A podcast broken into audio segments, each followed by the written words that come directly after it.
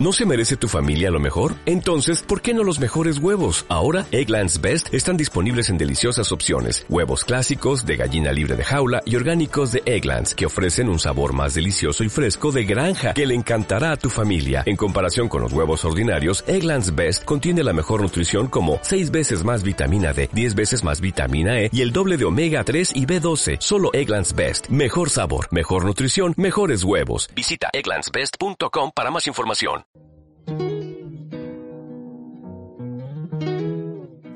Mi nombre es Patricia Magariños y en esta columna de turismo para la radio web Sonido Baires, hoy voy a hablar sobre la isla del Jabalí, un destino diferente en la provincia de Buenos Aires.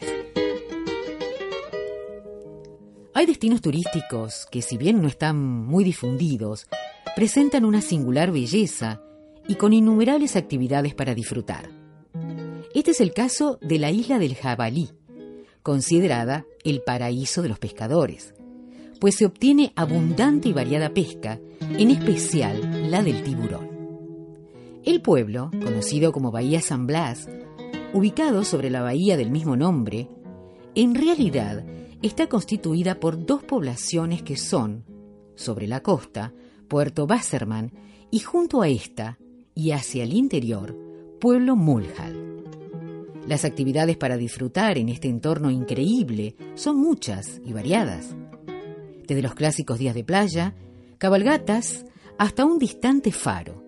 Hay opciones para todos los gustos, como paseos en carruajes, pesca, trekking, mountain bike, fogones playeros, nocturnos, cancha de bochas, mini golf, videojuegos, mesas de pool y billar, croquet, canchas de fútbol y diversos programas para los más chicos.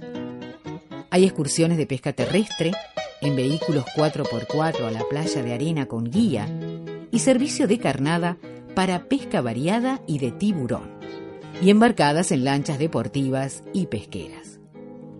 A partir de mediados de diciembre y hasta mediados de febrero, se pueden pescar tiburones, bacotas y cazones.